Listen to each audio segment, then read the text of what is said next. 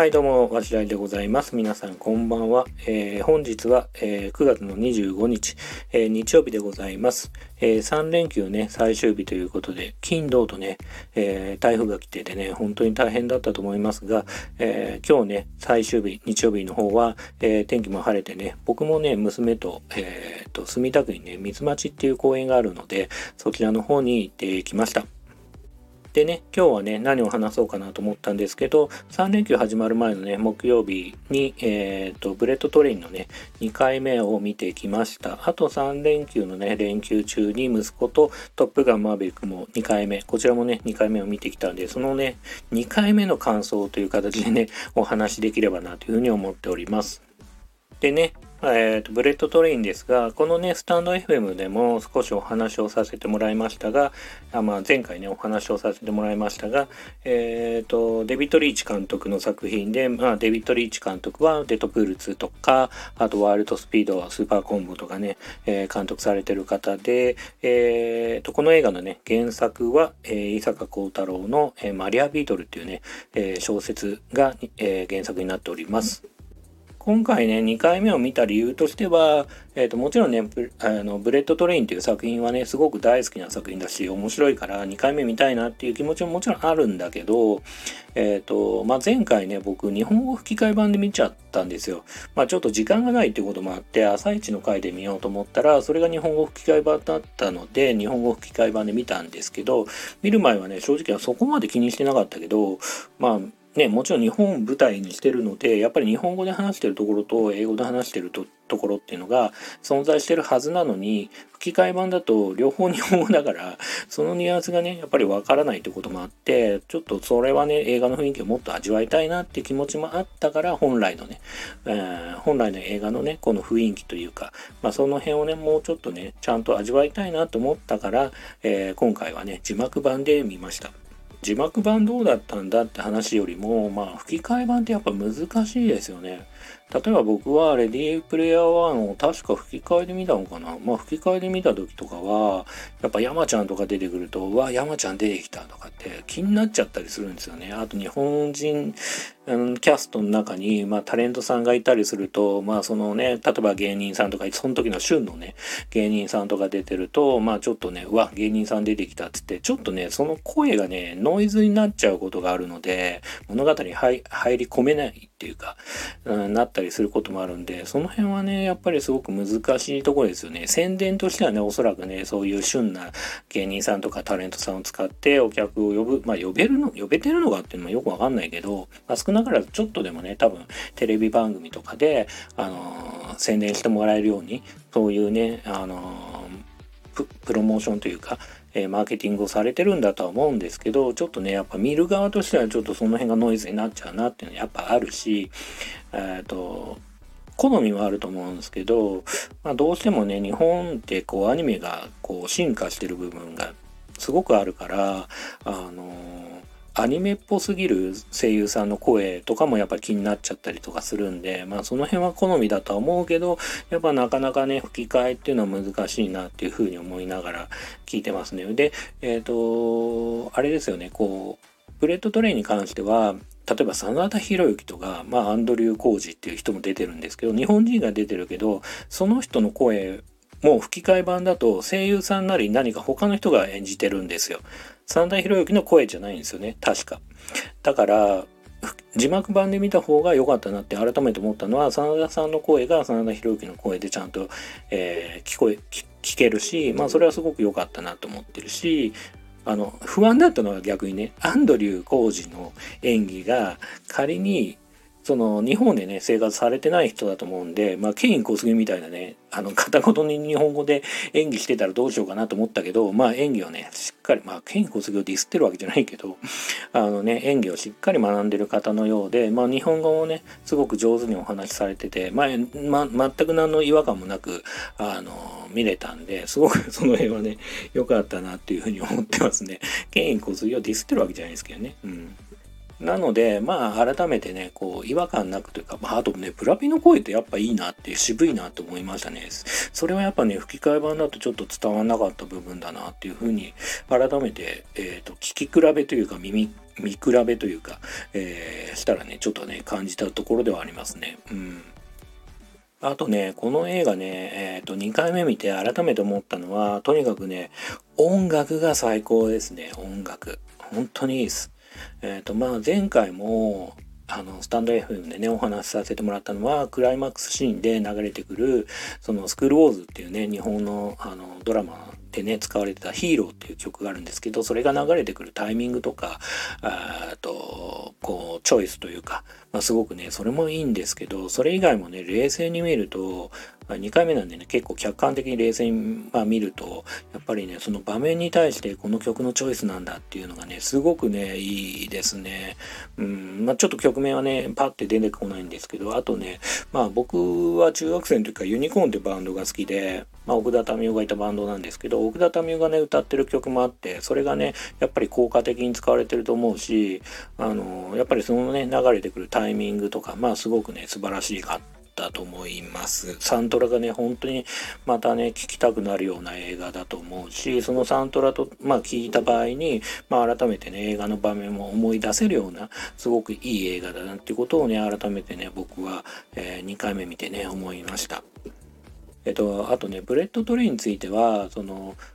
えー、この休日にね、確か王様のブランチのインタビューだったのか、ブラピが、あの、この映画のね、アクションについてはジャッキー・チェンっぽいところあるよ、みたいなこと言ってたんですけど、それは全くその通りで、僕ジャッキー・チェンめちゃくちゃ好きなんですけど、あの、まあ、限られたね、この狭い空間というか閉鎖的な空間の中でうまく物とか道具を使ってかつまあ打撃でねキックとかパンチもありながらすごくね効果的に使われてるしそれがねすごくそれぞれ、えー、飽きが来ないように作られていてまあこの映画の中にはたくさんの殺し屋が出てくるんですけど、まあ、一応ね公式上は10人って言われてるんですけど、まあ、それぞれ、まあ、戦うシーンとかもあったりするんだけどどこかそれそのアクションについても全部飽きずに見てられるしえっ、ー、となんだろうな。正直ね、残酷な死に方もするんですよ。この映画 R15 だから、残酷な死に方もするけど、どこか、まあみんな、みんなね、どの殺し屋もちょっとドジな部分があって、なんかちょっと笑える死に方をするというか、部分も結構あるんで、まあ そうね。だから、まあ僕、僕的にはまあ残酷ではあるけど残酷に見えないというかまあ悲惨じゃないっていうか、うん、どこかは笑えるって言ったらちょっと変だけどまあそういう雰囲気のあるねあのアクションシーンが、え、満載なんでね僕はねそういうところもまたこの映画のね大好きなところであります。えっ、ー、と、ブレットトレインについては、まあ、大体そんなもんですね。で、えっ、ー、と、この休日はもう一本、あの、トップガンマーベリックの2回目を見てきました。で、まあ、土曜日ね、ちょっとね、まあ、天気もあんまよろしくなかったってこともあって、ちょっと暇で映画でも見ようかって息子と話になったんですけど、息子はね、ワンピース、えっ、ー、と、の映画、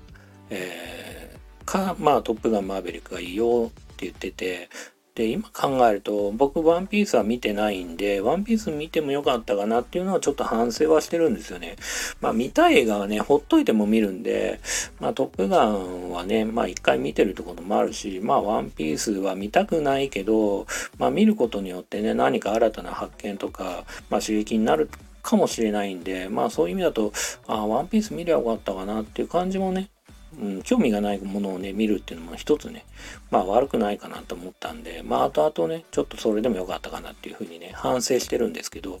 で、トップガンマーヴェリックを2回目見た感想としては、正直ね、印象は全然変わんないですね。っていうのは、この映画、すごい素晴らしいことに、本当にザ王道だと思ってて、あの、すごくね、伏線とか、あの、考察とかで、あれ実はこうだったんだよねっていうのがあんまりないから、いい意味で、そのひねりがね、いい意味でそういう嫌なひねりがないから、2回3回見る必要性はあるかもしれないけど、まあ同じね、こう、何回も興奮したいとか、この映画大好きっていう方はね、見たいかもしれないけど、なんか見ることで新たな発見があるって感じの映画ではそんなないかなっていうね、えー、感じがするんですよね。これ別にディスってるわけじゃないですよ。すごくね、むしろすごい王道って素晴らしいよねっていう話でもあるんですけどそんぐらいね分かりやすい映画で。で、息子は小5になるんですけど、最近の映画ってね、こう吹き替え版があるから、息子はね、基本的に吹き替え版でしか映画、あの、海外のね、外国の邦画、邦画じゃねえ、あの、洋画はね、見たことないんですけど、この映画に関しては、ちょっと今もうすでにね、えっ、ー、と、上映から2ヶ月ぐらい経ってて、あの、もっとかな経ってて、まあ、吹き替え版はもうすでにね、上映されてないんで、初めてね、あの、吹き、あの、字幕版で見たですよね、息子がね。でもちろんね、まあもう小5なんで字も読めるだろうけど、まあ、ストーリーもね、ちゃんと追うこともできてね、まあ、あの、それだけね、分かりやすい映画なんじゃないかなっていうふうにもね、改めて思いました。でね、この映画に関しては2回目見て、まあ、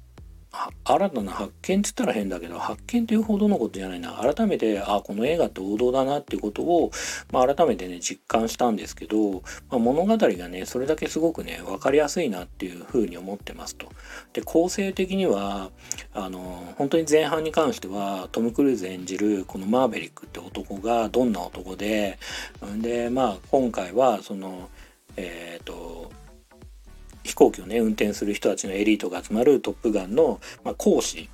先生として免れてでまあそこでまあこんなミッションをやっていくんだよっていうこんなね無謀なミッション今回やるんだよお前らはっていうことをね教えながらもでえーと、そのね生徒の中には、まあ、前作で、えー、亡くしてしまったあの友の息子がいたりとかして、えーとまあ、そういうねまあ、気持ちの葛藤とかもありながら、まあ、ということで、まあ、前半に関しては、えっ、ー、と、まあ、そのキャラクターの説明とか、あと、えっ、ー、と、その映画、映画全体に対するね、えっ、ー、と、ミッションとか説明ですよね。で、あのキャラクター、他のキャラクターの、との関係性とかの、まあ、説明から入って、で、途中に、やっぱりそのミッションって超無謀だから無理だよね、みたいな感じの、まあ、挫折とか、えっ、と、あとは、その、さっき言った、えっ、と、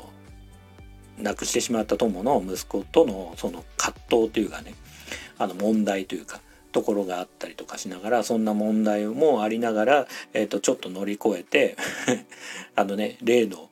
ビーチバレーじゃねえや、のビーチでのねアメフトのシーンみたいなねところとかいろんなあの辺からちょっと乗り越えてあので最後のねクライマックスに向かって、えー、さてどうなるかってそのね感じではあるんですけどその流れがねすごくね気持ちいいぐらい王道であのね、キャラ設定と、えー、世界観の説明と物語今回の物語はこういう物語ですよって説明が前半ありつつ、まあ、ちゃんとねトム・クルーズとか、まあ、その仲間たちの苦悩とかあとあれか途中であれですよねその「トップガン」その学校の校長先生みたいなもともとのね仲間が亡くなったりとかして、えーとまあ、自分のね後ろ盾もなくなって「まあ、お前いいよもうクビだわ」みたいな感じになってトム・クルーが「うわどうしようかな」みたいなところからまた乗り越えてね最後のね仲間たちと一緒にあのミッションをね、え、達成できんのかっていうねクライマックスに向かうんですけど、まあ、その流れも含めてねびっくりするぐらい王道なんでえっ、ー、とまあ王道だし、まあいい意味で分かりやすいし、気持ちいいですよね。やっぱりね、その流れっていうのは、まあ、例えばロッキーとかもそうだと思うんですけど、まあそういうのがね、改めてね、2回目見ることで、このストーリーをね、客観的に見れて、まあ今回ね、そういう風に感じました。ブガン・バーベリックの2回目については、まあこんな感じかな。うん、まあね、あの、もちろん、あの、なんですかな。作り込みが浅い映画ではないしすごい素晴らしい映画だと思うんでまあ2回目3回目見てねいろんな発見があったりとかまあとにかくね、まあ飛行機のシーンがとにかく、まあ、かっこいいんで、まあうちの息子もね、飛行機大好きで、あの、まあそのね、かっこよさだけに痺れて帰ってきてたんで、まあそういう意味で何回も何回もそれをね、あの、劇場でね、いい意味でね、その大音量でね、味わうっていうのはすごくいいことだと思う。体験型って言った方がいいと思ってるんで、この映画についてはね。うん。なんでね、こう、うるせえ僕みたいな人が、ああだこうだ言う映画じゃないなってことをね、改めてね、思った次第でございます。はい。あとですね、ちょっとお話が 全然変わるんですけど、あの、今日ね、9月25日日曜日、えーと、夕方5時から TBS で「あの機動戦士ガンダム」のね新作がねあの放送されてましたね。でまあ第1話というよりは第0話ででその主人公になるであろう人の、まあ、キャラクターがね、えー、キャラクターの子供の頃のえー、お話で前日談的なね感じでね、えーと、その両親の話とその子供子供というか主人公がね、えー、描かれていました。でまあねまだまだこれからだと思うんで正直ちょっと地味な話だなと思いながら見てたんですけどまあねガンダムめちゃくちゃかっこいいし話もねなんかよくできてそうだなって思ってるんでこれからもね、えー、見ながら、まあ、できればねこのスタンド FM FM でもね、感想がね、えー、話せればなっていうふうに思っております。というわけで、えっ、ー、と、今日はですね、まあ、長々と2回目見た映画の話と、まあ、最後にガンダムおまけ的にね、ガンダムの話もちょっとしましたが、えー、そんな感じでございます。え最後まで長々とね、話してしまいましたが、え聞いてくださった方、本当に心心からありがとうございます。えっ、と、それではまたおやすみなさい。